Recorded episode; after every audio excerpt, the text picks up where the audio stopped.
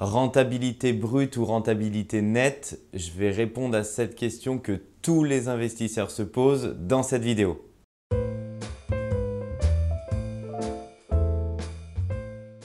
Bonjour à tous, je m'appelle Mickaël Zonta et je dirige la société investissementlocatif.com. Mon équipe et moi-même, nous accompagnons des centaines d'investisseurs sur le marché à Paris, en région parisienne et à Lyon. Et aujourd'hui, je voudrais répondre à la question que se posent tous les investisseurs.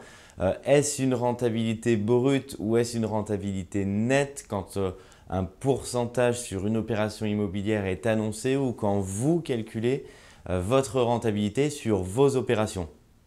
Alors c'est une question qui est importante puisqu'il faut savoir de quoi on parle, mais en même temps c'est une question qui ne doit pas être cruciale. Souvent, on l'entend et ça fait même sourire certains parce que c'est la question que tous les investisseurs vont se poser entre eux. Oui, mais ce pourcentage de rentabilité que tu m'annonces, est-ce qu'il est brut ou est-ce qu'il est net? Euh, Qu'est-ce qu'il faut pour passer d'une rentabilité brute à une rentabilité nette? Euh, Et au fond, est-ce que ce sujet-là est primordial ou non? Alors, le premier facteur, c'est déjà expliquer qu'est-ce que la rentabilité et comment elle se calcule. Donc pour calculer la rentabilité, chez Investissement Locatif, on calcule votre loyer annuel, donc le loyer mensuel x 12, et on le divise par l'ensemble des postes d'investissement euh, de votre opération, c'est-à-dire le prix de votre appartement, les frais de notaire, euh, les plans, les travaux, le mobilier, la décoration et notre, euh, notre rémunération. On le multiplie par 100 et on obtient votre rentabilité brute. À partir de là, souvent les investisseurs disent qu'est-ce qu'il faut pour passer de cette rentabilité brute à une rentabilité nette. Et eh bien déjà, ça va dépendre de la nature de l'opération. Ce n'est pas la même chose si vous êtes sur un studio, un T2 ou si vous êtes dans un immeuble en copropriété ou si vous êtes dans un immeuble de rapport où il n'y a pas de syndic, euh, où il n'y a pas de copropriété. Donc on va prendre le premier élément, quand vous êtes en copropriété, il va falloir retrancher les différentes charges de copropriété euh, que vous impute votre syndic pour le bon fonctionnement de l'immeuble, euh, donc à savoir tout ce qui est l'électricité des parties communes, l'assurance de l'immeuble, le paiement euh, du syndic et les diverses charges qui constituent le bon fonctionnement de l'immeuble. L'intérêt, bien entendu, il est d'aller dans des immeubles à faible charge. Pourquoi? Bah, Parce que du coup, le calcul entre la rentabilité brute et la rentabilité nette, quand vous allez retrancher ces charges de copropriété, elles vont être les plus basses possibles, les plus faibles possibles, et donc ça va être intéressant. Bah, généralement, quand je dis ça, tout le monde et tous les investisseurs sont d'accord euh, pour dire oui, je veux que mes charges soient faibles. Euh, qu'est-ce que ça veut dire derrière euh, quand on dit charge faible? Ça veut dire qu'on vous conseille d'aller dans des immeubles qui ont des faibles charges et donc qui ont peu ou pas de prestations. Alors ça veut dire euh, pas de gardienne, pas de chauffage collectif, euh, pas d'espace vert, pas d'ascenseur. Globalement, c'est les, les principaux critères qui vont faire augmenter vos charges de copropriété si vous avez ces critères-là dans votre immeuble. Étant donné que c'est du locatif, étant donné que c'est une opération dans laquelle vous n'allez pas vivre, ce n'est pas une résidence principale, bah, on conseille d'aller dans des immeubles qui ont des faibles charges qui n'ont pas de prestations, puisque de toute manière, en tant que propriétaire, vous n'allez pas en bénéficier, et du coup, vous allez pouvoir augmenter votre rentabilité, et donc la rentabilité brute pour passer à la rentabilité nette euh, va être la plus proche possible, puisque les charges seront extrêmement faibles. Si on prend des opérations en immeuble de rapport, alors c'est différent parce que si on est dans un immeuble qui n'est pas euh, lui en copropriété, bah, vous neutralisez complètement cette charge puisqu'il n'y a pas de syndic, il n'y en aura pas. Néanmoins, ça ne veut pas dire que vous n'avez pas de charge. Euh, il va quand même falloir euh, payer une assurance d'immeuble qui est obligatoire ou très très fortement conseillée puisqu'il faut que vous soyez euh, assuré. vous allez quand même payer un entretien des parties communes, faire généralement nettoyer les parties communes au minimum une fois par mois et après ça dépend si votre immeuble a des espaces verts ou non, a un ascenseur ou non. Donc ça va venir diminuer bien entendu ce montant si vous êtes sur un immeuble de rapport parce que vous n'avez pas de syndic euh, à payer et les prestations que vous allez décider, vous les choisissez. Donc vous avez la main à la fois pour le négocier avec le prestataire de ménage que vous voulez faire passer, mais ça va être plus faible puisqu'il y aura l'électricité des parties communes, un prestataire de ménage, une assurance d'immeuble et généralement c'est à peu près tout. Donc à ce niveau-là, ça va être réduit.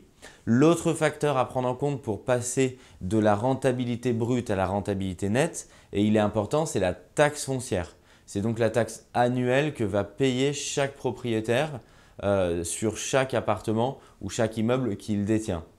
Alors, est-ce que c'est élevé, pas élevé? En fait, pour savoir si la taxe foncière est élevée, ça ne veut rien dire si on dit la taxe foncière c'est 1000 euh, euros par an, c'est 100 euros par an ou c'est 10 000 euros par an. Bah, ça dépend combien de revenus locatifs vous générez en face de cette taxe foncière. Donc en fait la taxe foncière dans l'immobilier, on la remet en pourcentage ou en jours ou en semaines euh, de revenus locatifs pour que ce soit parlant. Euh, ou de mois de loyer. Donc ça va dépendre dans la ville dans laquelle vous vous situez puisqu'elle va fluctuer euh, et il faut la remettre en perspective de manière à savoir si elle est élevée ou non. Euh, c'est plutôt un, gros coin de ciel bleu dans certaines villes, comme c'est l'exemple par exemple de Paris, dans la ville dans laquelle on opère, parce qu'en semaine de loyer, ça va être très faible. On parle entre une semaine et dix jours de loyer pour payer une taxe foncière annuelle. Donc c'est très faible, c'est-à-dire que ça va vous consommer entre une semaine et dix jours de loyer pour pouvoir répondre à la demande euh, de l'État français et pour payer cette taxe. Euh, dans d'autres villes, euh, ça peut être entre un et deux mois de loyer, donc ce qui peut être plus ou moins conséquent, très conséquent si on est vers deux mois de loyer, et la moyenne, on est autour de un mois de loyer pour payer la taxe foncière, et ça va jouer puisque dans le calcul de la rentabilité brute à la rentabilité nette, il va falloir prendre en compte cette taxe foncière.